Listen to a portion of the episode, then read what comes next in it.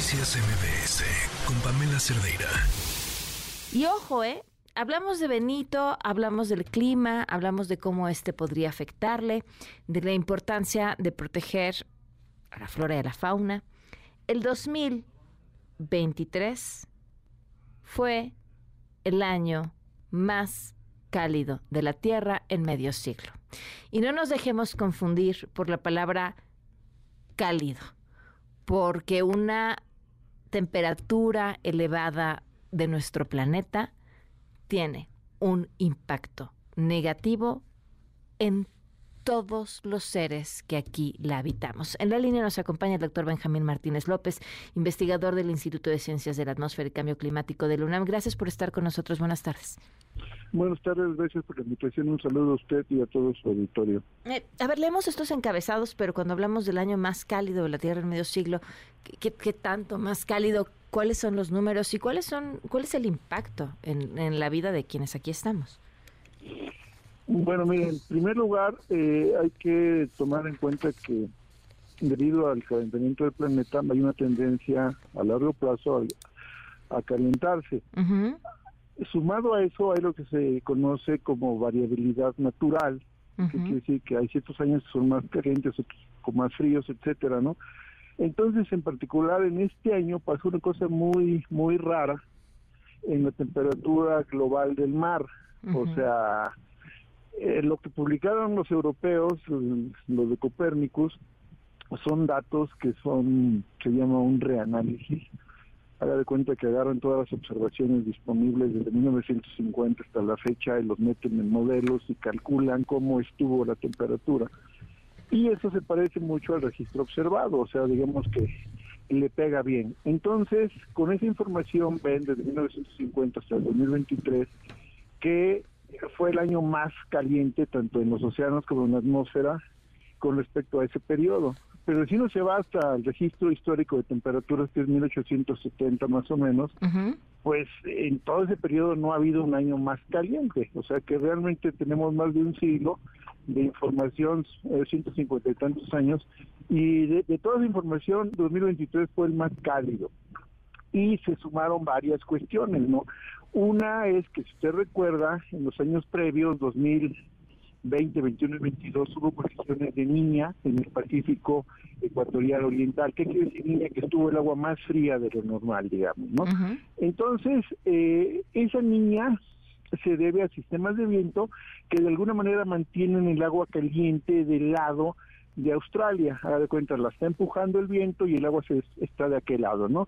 Y de este lado, por, por, por ese viento, eh, surge agua de las partes más profundas que está más fría y entonces se forma lo que se conoce como un gradiente de temperatura más frío del lado de América y más caliente del lado de Australia. Y esas son condiciones que estuvieron ahí varios años, tres para ser exactos.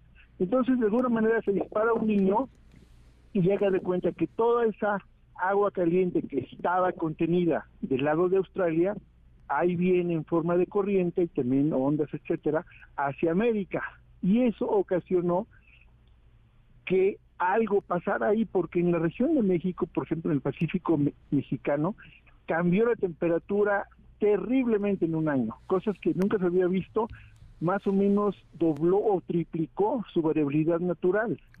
Y eso se refleja en, en el valor integrado, es decir, a nivel global, que es lo que publicó Copérnicus. Ahorita lo interesante es saber qué regiones de los océanos fueron las que contribuyeron a ese comportamiento totalmente raro, o sea, yo nunca he visto nada de eso, o sea, pensé que estaba mal, chequeé algunas otras fuentes de información y todas corroboran lo mismo.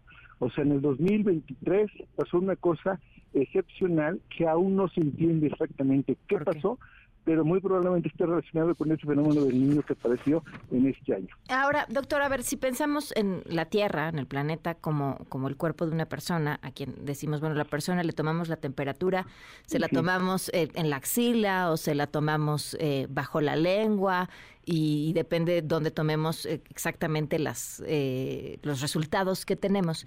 Para hablar de la temperatura de la Tierra, ¿la forma adecuada sería esa, la temperatura del mar, o es solo una medición? Bueno, es, es la parte más importante porque la temperatura atmosférica está muy ligada a la temperatura del mar. Mm. Entonces realmente se tienen, digamos, estimaciones sobre océano, sobre continente, eh, de la temperatura del aire sobre continente, sobre océano, y la temperatura del océano, la temperatura del agua superficial, ¿no?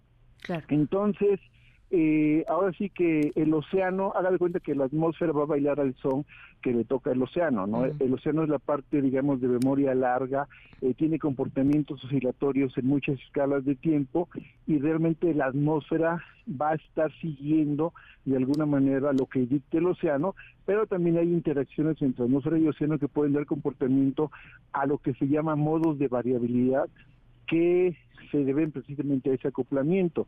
O sea, son, son, son dos cosas muy importantes, la atmósfera y el océano, pero también ya si nos vamos más finos, también el hielo, la parte terrestre, etcétera, ¿no?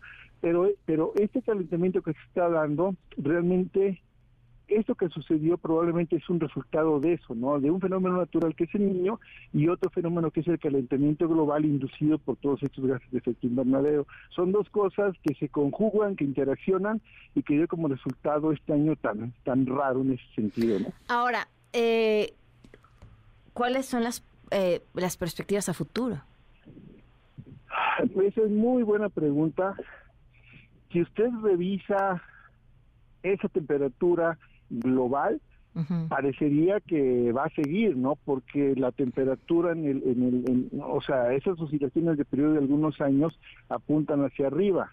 Ahora, pero también hay que tener en cuenta una cuestión, que debido a este fenómeno del niño que, que está ahí, que todavía no se, se, acaba, eh, ¿qué está pasando? Que hay un incremento en las oscilaciones que tienen que ver con algo que es la corriente de chorro. O sea, el, jet que está, digamos, en latitudes medias y latitudes subtropicales, son dos jets, y esos jets están ocasionando, por ejemplo, eh, entrada de muchos frentes fríos, etcétera, ¿no? Entonces, aún es incierto qué tan fuerte va a ser este invierno, porque todavía nos, falta todo mes más o menos, ¿no?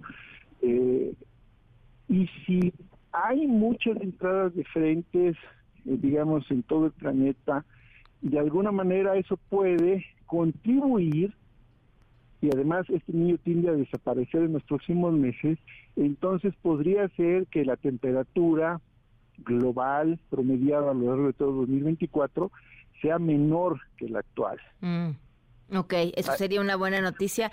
Ahora, pensando, en lo que sucedió el año pasado en Guerrero. La temperatura del mar tuvo un factor eh, crucial en la velocidad con la que se desarrolló ese fenómeno. Fue un ingrediente, o sea, eh, porque precisamente frente a las costas de Guerrero está pasando algo. Haga de cuenta que para que un huracán agarre fuerza tiene que tener un reservorio de energía. Y ese reservorio de energía no nada más tiene que ver con la temperatura superficial del mar, sino con la temperatura que tiene toda la capa superficial del mar, que estamos hablando de unos 40 50 metros. Entonces imagínense que en octubre, que fue cuando ocurrió este huracán, las temperaturas andaban arriba de 30 31 grados y la profundidad de esa capa de agua era como de 60 70 metros con respecto a unos 40 que generalmente hay en esa época del año. Ese comportamiento de ese grosor de capa también se repitió en el 2015 y fue cuando ocurrió Patricia. Mm. Entonces hay una relación ahí directa entre el calentamiento del planeta, entre los niños, porque también esos juegan un papel importante, y ese grosor de la capa que es lo que estamos ahorita nosotros estudiando. Y si eso continúa, entonces no descartamos que en el futuro, no quiere decir el próximo año, sino dentro de algunos años y quizás cinco, seis y luego otros 10, 15, etcétera, se pudiera estar repitiendo esto, que hay muchísima energía ahí y que se forman huracanes en octubre, septiembre, octubre, noviembre que pudieran ser muy intensos como Otis. Y además de eso, el viento en la vertical, en la atmósfera, tenía características que permitieron la forma de que, se formara convección, o sea, que el aire que, que se que se calienta, que se humidifica, porque el, el agua se evapora en la superficie y comienza a ascender, y entonces todo eso se organiza, eh, que ese, ese, proceso se denomina eh, organización de la convección y eso da lugar a ese huracán, que eso se presente con más frecuencia. O sea, son esos dos ingredientes, cómo está la atmósfera y cómo está la temperatura del mar y probablemente en el futuro se siga presentando algo como lo que ya ocurrió en este año. Puf. Pues, doctor, muchísimas gracias por habernos acompañado y sigamos hablando, por favor. Claro que sí, un gusto, hasta luego. Noticias MBS con Pamela Cerdeira.